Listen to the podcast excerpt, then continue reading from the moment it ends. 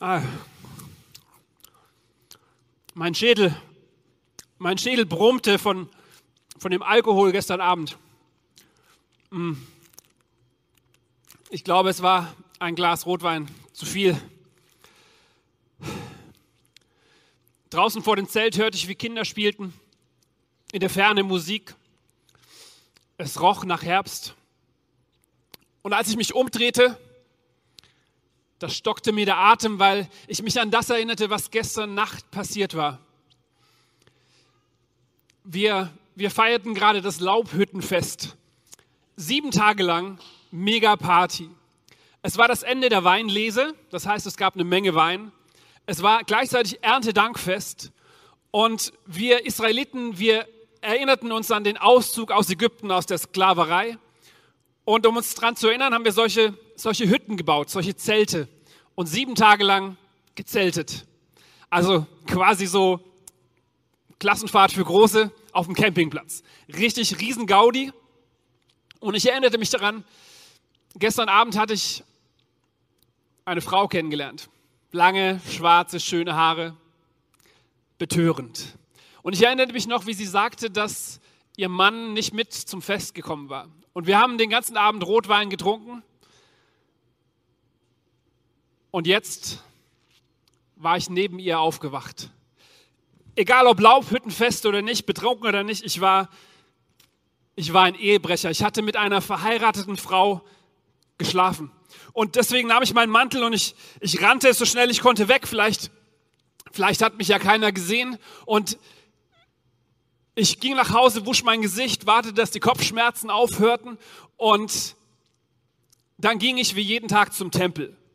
Während diesen sieben Tagen gab es jeden Tag eine Predigt und wir alle trafen uns in meinem Tempel. Und ich weiß noch, gestern gab es einen Bibeltext, der sollte später noch interessant werden.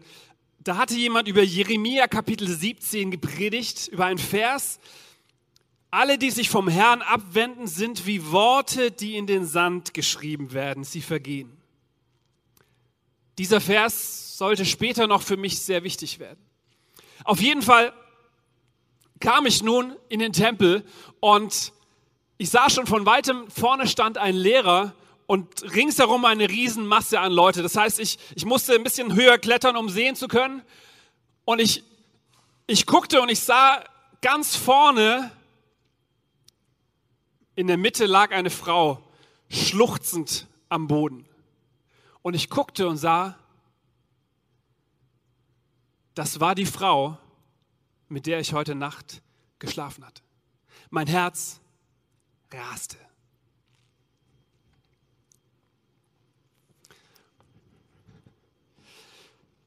Da kamen die Schriftgelehrten und die Pharisäer mit einer Frau, die beim Ehebruch ertappt worden war. Sie stellten sie in die Mitte, sodass jeder sie sehen konnte. Dann wandten sie sich an Jesus. Meister, sagten sie, diese Frau ist eine Ehebrecherin, auf frischer Tat ertappt worden.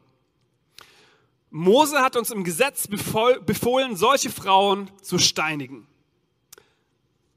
Was sagst du dazu? Mit dieser Frage wollten sie Jesus eine Falle stellen, um dann Anklage gegen ihn erheben zu können. Aber Jesus beugte sich vor und er schrieb mit dem Finger auf die Erde. Als sie jedoch darauf bestanden, auf ihre Frage eine Antwort zu bekommen, richtete er sich auf und sagte zu ihnen, wer von euch ohne Sünde ist, der soll den ersten Stein werfen. Dann beugte er sich wieder vor und schrieb auf die Erde. Von seinen Worten tief getroffen, verließ einer nach dem anderen den Platz. Die Ältesten unter ihnen gingen als erstes. Zuletzt war Jesus allein mit der Frau, die immer noch da stand, wo die Ankläger sie hingestellt hatten. Jesus richtete die Frau auf. Wo sind sie geblieben? fragte er die Frau. Hat dich denn keiner verurteilt? Nein, Herr, keiner, antwortete sie. Da sagte Jesus, ich verurteile dich auch nicht. Du darfst gehen. Sündige von jetzt an nicht mehr. Vergibt Gott eigentlich immer? Wie tickt Gott? Ich finde das so eine spannende und so eine wichtige Frage. Ist Gott einer, der sagt, hey Junge, entspann dich, ist doch kein Problem? Oder ist Gott einer, der zornig ist und der uns verurteilt und uns unsere Fehler nicht vergibt? Diese Frage ist entscheidend, weil sie entscheidet darüber, ob ich mein Leben lang mit einem schlechten Gewissen durch dieses Leben gehe und immer denke, oh, ich krieg's nicht hin. Meine Frage an dich heute Morgen ist, der Gott, an den du glaubst, wie hätte dein Gott in dieser Geschichte reagiert? Was hätte dein Gott mit dieser Frau gemacht? Ist dein Gott ein Steinewerfer oder ist dein Gott ein Gott, der vergibt? Ich glaube, diese Frage ist für jeden von uns relevant und ich möchte es mal runterbrechen und ehrlich von mir erzählen. Eine Situation und vielleicht findest du dich wieder in einer ähnlichen Situation. Bei mir war es vor Jahren so, ich war Christ, ich liebte Jesus, ich betete, ich las meine Bibel und trotzdem hatte ich ein Problem mit Frauen, die sich im Fernsehen nackt ausziehen. Und damit kam ich nicht klar. Ich habe immer wieder versucht, das zu lassen und trotzdem war das wie so ein Magnet und ich habe immer wieder gemerkt, ich fall und fall auf die Nase. Und diese Frage, vergibt Gott mir immer, die wurde auf einmal so praktisch und so relevant, wichtig für mein Leben. Und ich glaube, das Gleiche gilt für dich. Vielleicht hast du andere Dinge, mit denen du kämpfst, aber wo du immer wieder auf die Nase fällst und merkst, wie tickt eigentlich Gott? Würde er mir nochmal vergeben? Auch wenn ich zum hundertsten Mal komme, würde er mir dann immer noch vergeben?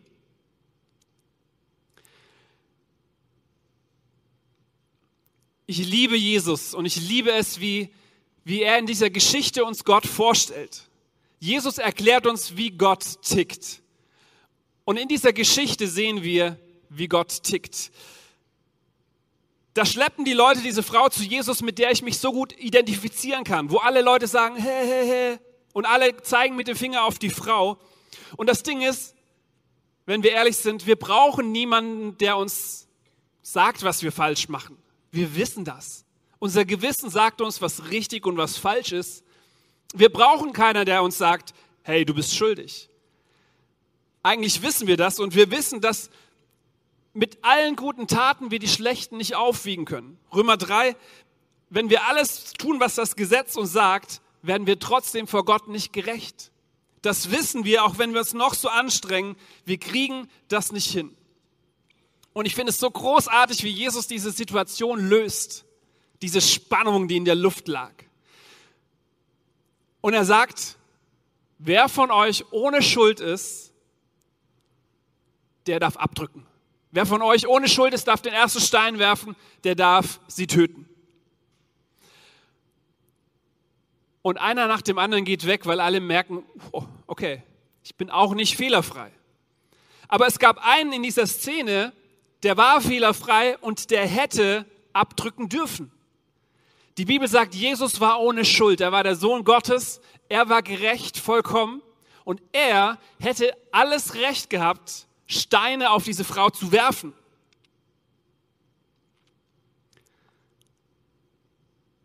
Wie tickt Gott? Jesus sagt am Schluss, ich verurteile dich nicht, du darfst gehen. Oder Jakobus 2, Erbarmen triumphiert über das Gericht. Der Gott, an den ich glaube, ist kein Gott, der uns verurteilt, sondern einer, der uns freispricht. Die Bibel sagt, es gibt auch einen Ankläger, der Teufel, der uns immer wieder vorhält, was wir falsch machen. Aber das ist der Ankläger, der Teufel. Gott ist der, der dich freispricht von deiner Schuld, der dir einen Neuanfang schenken möchte, auch heute Morgen. Gott ist einer, der 99 Gerechte zurücklässt, um den einen zu suchen, der sich verlaufen hat. Gott ist der, der sagt, ich verurteile dich auch nicht. 1. Johannes 1, wenn wir unsere Verfehlungen eingestehen, dann können wir damit rechnen, dass Gott treu und gerecht ist. Er wird dann unsere Verfehlungen vergeben und uns von all unserer Schuld reinigen. Gott ist gnädig und barmherzig, seine Geduld hat kein Ende, seine Liebe ist grenzenlos. Wie tickt Gott? Ich glaube, Gott tickt so, dass er sagt, ich möchte dir vergeben. Ich möchte dich wieder aufrichten. Ich möchte dir einen neuen Anfang schenken. Und ich habe euch eine Geschichte mitgebracht von uns, jemanden aus der Kirche für Oberberg, der das erlebt hat, wie Gott seine Last weggenommen hat, ihn frei gemacht hat. Und das wollen wir uns kurz anschauen, ein Zeugnis von dem Knut. Viel Spaß.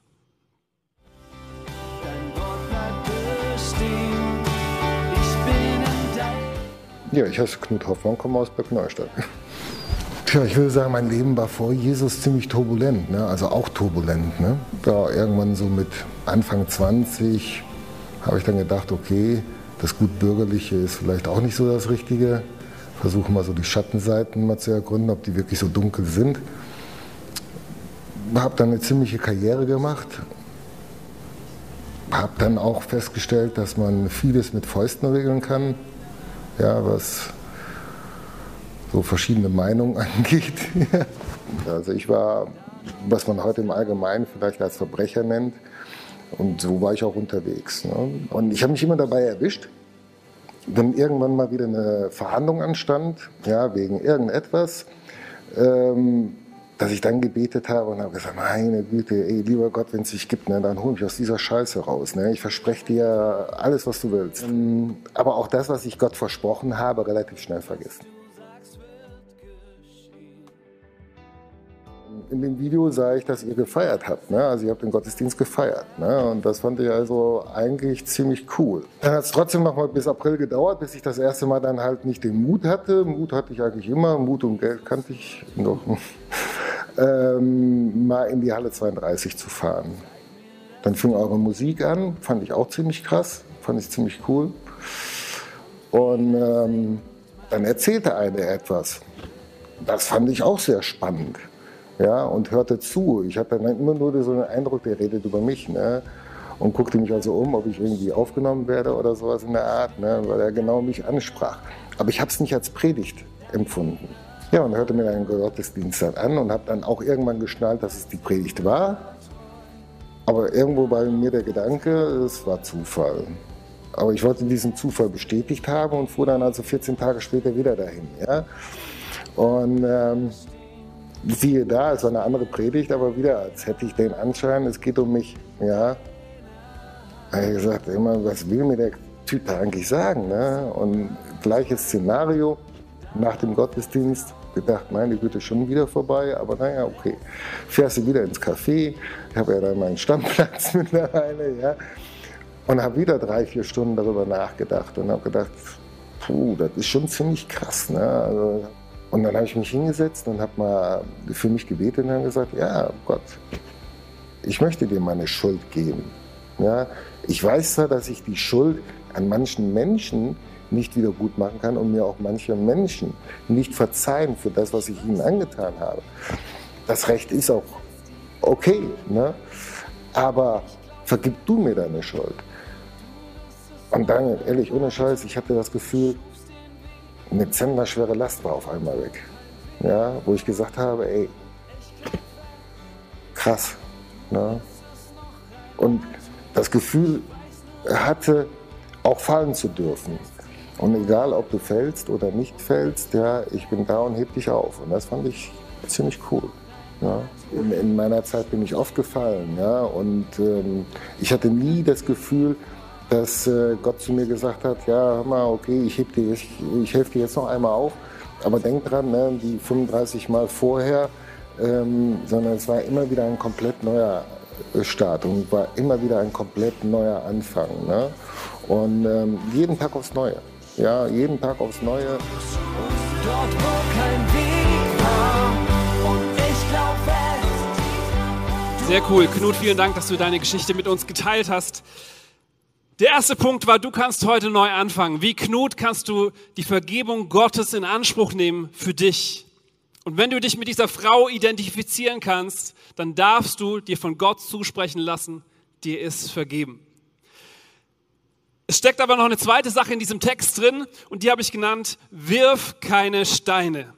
Denn es gibt verschiedene Leute in dieser Geschichte und wir Menschen, wir tendieren dazu, dass wir denken, wenn wir auf andere zeigen, dann ist unsere Schuld vielleicht nicht mehr so groß. Zu sagen, der hat ja noch was viel Schlimmeres gemacht wie ich. Und genau das machen die Leute hier. Da steht, und sie stellten diese Frau in die Mitte, sodass jeder sie sehen konnte. Und sie zeigten mit dem Finger auf sie und sagten, die hat Ehebruch begangen. Ist eine Tendenz von uns, auf andere zu zeigen und merken gar nicht, dass dabei drei Finger auf uns zeigen. Und Jesus war da an dieser Stelle immer immer sehr krass und er sagte, hey, kümmere dich zuerst um deinen eigenen Mist. Matthäus 7, warum kümmerst du dich um den Splitter im Auge deines Bruders oder deiner Schwester und bemerkst gar nicht den Balken in deinem eigenen? Wie kannst du zu deinem Bruder oder Schwester sagen, hey, komm her, ich will dir den Splitter aus dem Auge ziehen, wenn du selbst einen ganzen Balken im Auge hast? Scheinheilig bist du. Zieh doch erst den Balken aus deinem eigenen Auge, dann kannst du dich um den Splitter in dem Auge des anderen kümmern. Jesus entlarvt hier die Männer, die auf diese Frau zeigen und er sagt, hey, wenn ihr fehlerfrei seid, werft doch den ersten Stein. Und ich finde das so spannend, wir alle haben ja Dreck am Stecken. Und das, das Komische ist ja, wenn wir in einem Glashaus sitzen und mit Steinen werfen, welches Glashaus geht denn zuerst kaputt? Ich habe mal ein Lied geschrieben, wer im Glashaus sitzt und mit Steinen wirft, macht seine heile Welt kaputt. Ja, so ein Rock'n'Roll, ja genau, kennt ihr noch. Ähm, und genau das ist der Punkt, dass ich mich ja selbst entlarve, wenn ich mit Steinen auf andere werfe, weil mein eigenes schönes Glashaus dadurch auch kaputt geht. Und Jesus war da immer am allerhärtesten zu den Menschen, die mit Fingern auf andere zeigen. Ich lese euch mal was vor, weil Jesus sagt, ähm, ihr versperrt den Weg, wenn ihr zu anderen zu hart seid. Lukas 11. Wehe euch Gesetzeslehrern, denn durch eure Lehren verhindert ihr, dass die Menschen den Schlüssel finden, der die Türe zur Wahrheit öffnet. Ihr selbst seid nicht durch diese Tür gegangen und ihr versperrt auch noch den Weg für alle, die hinein wollen. Jesus war so hart, weil er sagte, hey, es hilft nicht, wenn du mit Fingern auf andere zeigst, wenn du Steine wirfst. Und vielleicht findest du dich in dieser Geschichte hier wieder, dass du merkst, oh, oh, ich habe ja viel zu oft mit Steinen auf andere geworfen, anstatt bei mir zu suchen. Und ihr habt es ja vielleicht gemerkt, in diesem Monolog am Anfang gab es einen Bibelvers, der in dieser Zeit im Tempel gelehrt wurde, der davon handelt, dass wenn Menschen sich von Gott abwenden, sie wie wie Worte sind, die in den Sand geschrieben werden. Und die Theologen seit Jahrhunderten überlegen sie, was hat Jesus da in Sand geschrieben? Ich habe es rausgefunden. Spaß. Ich habe eine Vermutung. Ich habe eine Vermutung, nämlich dass Jesus auf diesen Vers zurückrief, der gerade gelesen wurde im Tempel, dass Menschen, die sich von Gott abwenden, wie Namen sind, die in den Sand geschrieben werden und vergehen. Und ich glaube, Jesus musste gar nichts predigen, sondern er hat geschrieben und die Leute merkten, ah, ich selbst bin ja schuldig. Ich selbst bin ja nicht besser wie diese Frau. Und meine Frage an dich heute Morgen ist, wo findest du dich in dieser Geschichte wieder? Mehr so als die Frau, die Vergebung braucht? Oder bist du vielleicht ein Steinewerfer, dem Jesus sagen muss, hey, hör mal auf zu werfen, denn auch du bist nicht besser. Jetzt könnte ich mir vorstellen, dass einige heute Morgen hier sind, die sagen, Dani, das ist viel zu krass. Also, also du sagst es ernsthaft, ich darf nicht über andere urteilen, ich darf keinen korrigieren, jeder kann machen, was er will, Gott vergibt immer. Hey, voll gut, dass du fragst. Ähm, da gibt es einen Vers, da haben Leute Paulus das Gleiche gefragt. Und Paulus sagt Römer 6, was heißt das denn nun, wenn unser Leben unter Gnade steht und nicht unter dem Gesetz? ist es dann eigentlich gleichgültig, ob wir weiterhin sündigen? Ist es denn pieps egal? Kann jeder machen, was er will? Und dazu habe ich einen letzten Punkt, der ist ganz, ganz wichtig, deswegen nochmal kurz wach werden. Der Punkt heißt, mach das nicht nochmal.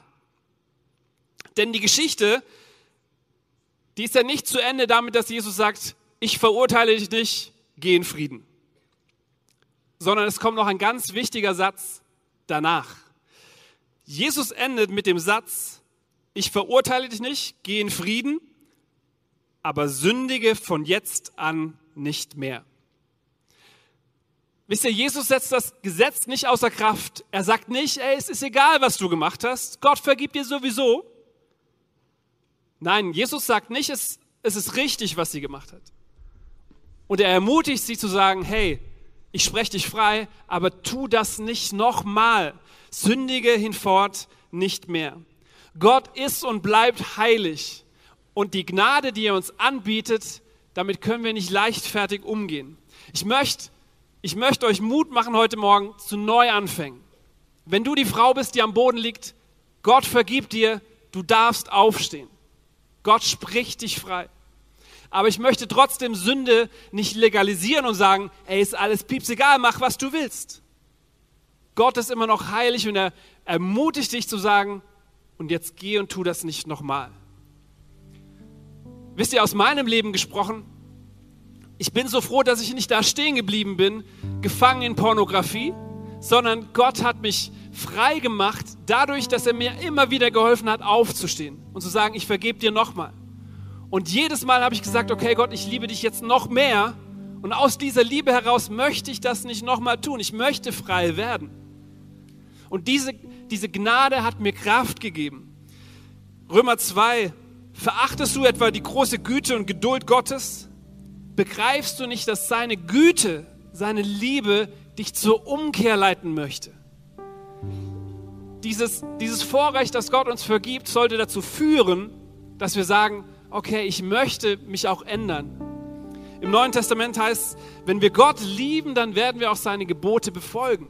Das kommt zusammen. Wenn wir Gott lieben und diese Gnade erleben, dass wir aufstehen dürfen, dann werden wir sagen, hey, aber ich möchte das nicht nochmal machen. Ich möchte mich ändern. Ich möchte zu Gottes Ehre leben und ich möchte diese Vergebung, die er mir schenkt, nicht mit Füßen treten. Frage an dich heute Morgen.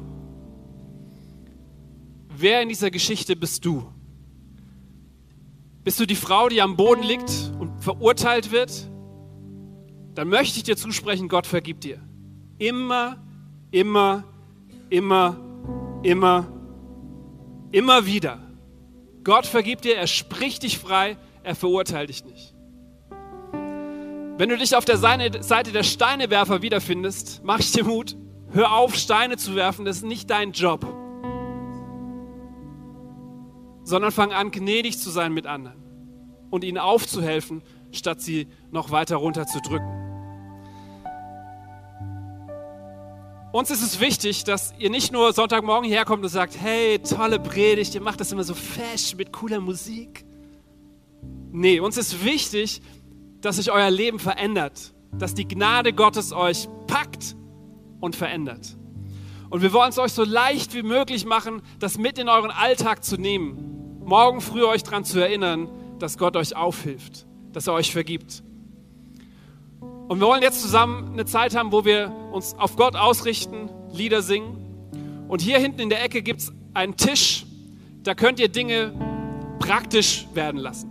Es gibt eine Schale mit Wasser, da könnt ihr eure Hände reinwaschen, symbolisch für die Schuld, die ihr loswerden wollt. Ihr könnt auch auf ein Blatt Papier schreiben, was ihr loslassen wollt und dann in so einen Papierschredder reintun. Symbolisch dafür, dass Gott eure Schuld wegnimmt. Wir haben extra bei DM Seifen gekauft. Wenn ihr sagt, boah, ich fühle mich so dreckig, dürft ihr eine Seife mit nach Hause nehmen und euch nächste Woche daran erinnern, dass Gott euch reinwäscht, dass er euch frei macht von dem Dreck, den ihr mit euch rumschleppt.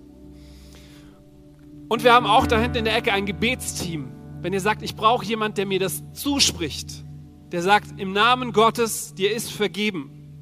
Das brauchen wir. Wir brauchen Menschen, die das verbal in unser Leben sprechen. Seid ihr eingeladen, zum Gebetsteam zu sagen und gehen und sagen, hey, hier ist eine Sache, es tut mir leid. Und in Gottes Namen wollen sie dir Vergebung zusprechen. Lasst uns zusammen aufstehen und zusammen singen, dass wir einen guten Vater haben, der uns nicht verurteilt, der für uns ist, nicht gegen uns. Und ich mache euch Mut während diesem Lied. Setzt Sachen um, wascht die Hände, tut Sachen in den Schredder. Gott vergibt euch. nehmt die Sachen nicht mit nach Hause.